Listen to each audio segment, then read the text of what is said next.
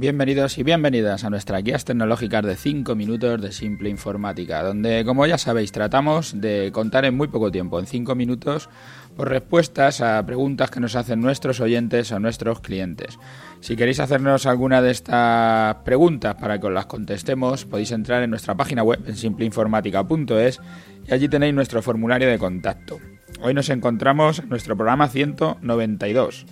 ¿Reparáis equipos de simulación ambiental? Bueno, con esta voz que veis que tengo, ya sabéis que, que más o menos de vez en cuando, unas cuantas veces al año, pues la vamos perdiendo la voz. Pues hoy otra vez nos toca estar así.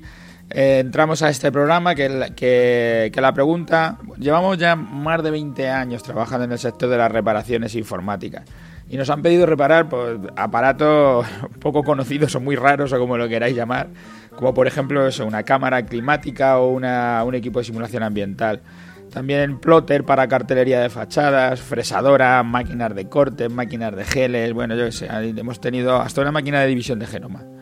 Muchas de estas máquinas no sabemos, la verdad, con exactitud ni para qué valen, porque muchas de ellas son de centros de investigación y no, no controlamos para qué utilizan esas maquinarias, y menos hacerlas funcionar pero muchas tienen en común que lo, los sistemas de funcionamiento al final son pues un ordenador que se programa o se le mete una serie de, parámetros y tiene que mover una serie de relés o una placa controladora que hace que manipule pues cierta maquinaria. Por poner algunos ejemplos para que se entienda sobre estas máquinas, un cliente nuestro, el Centro Nacional de Biotecnología, en el Centro Nacional de Biotecnología, nos preguntaba por este titular, por si reparábamos esas máquinas de simulación ambiental. Para todos los que no sabemos lo que es, ahora más o menos en nuestro caso ya sí sabemos lo que es, se trata de una, de una cabina, ¿no? Como, una, como la que utilizan en los talleres de, de pintura para los coches donde tiene un ordenador que simula los entornos de los entornos ambientales de humedad, de temperatura, de luz, todos estos donde pones, por ejemplo, unas plantas y van a hacer una simulación de días más cortos y hacen un día de 12 horas, donde le ponen la luz, se la apagan, le ponen la humedad, la temperatura, donde van haciendo todo esto para que la máquina vaya acelerando de alguna manera el, proceso de vida ¿no? de esas plantas. Cuando nos preguntan si las reparamos, cualquier tipo de esta maquinaria, nosotros en principio no lo sabemos, pero podemos mirar y probar si la avería la podemos resolver. El problema con muchas de estas máquinas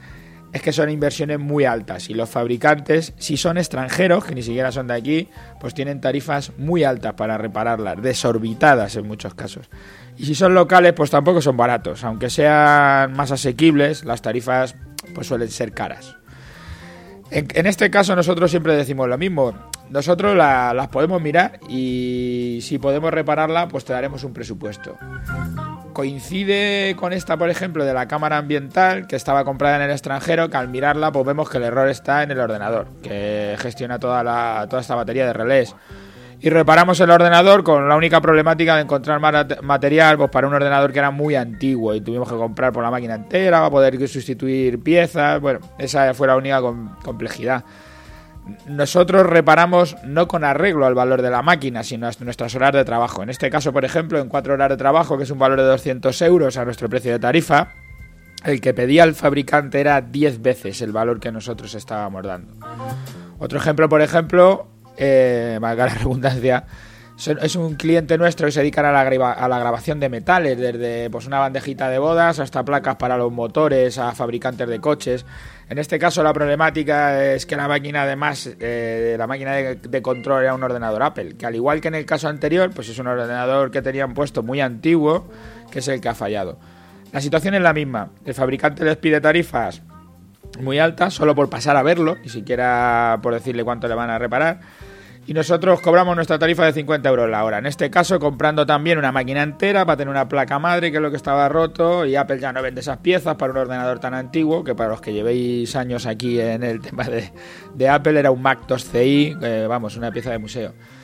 Nuestras tarifas en estos casos, al compararlas con máquinas de precio tan elevado, son muy baratas, pero tenemos el caso contrario, cuando nos trae una reparar una impresora que ha costado 30 euros y le decimos que lo mínimo es una hora, que son 50 euros, que no merece la, la pena y lo tiene que tirar.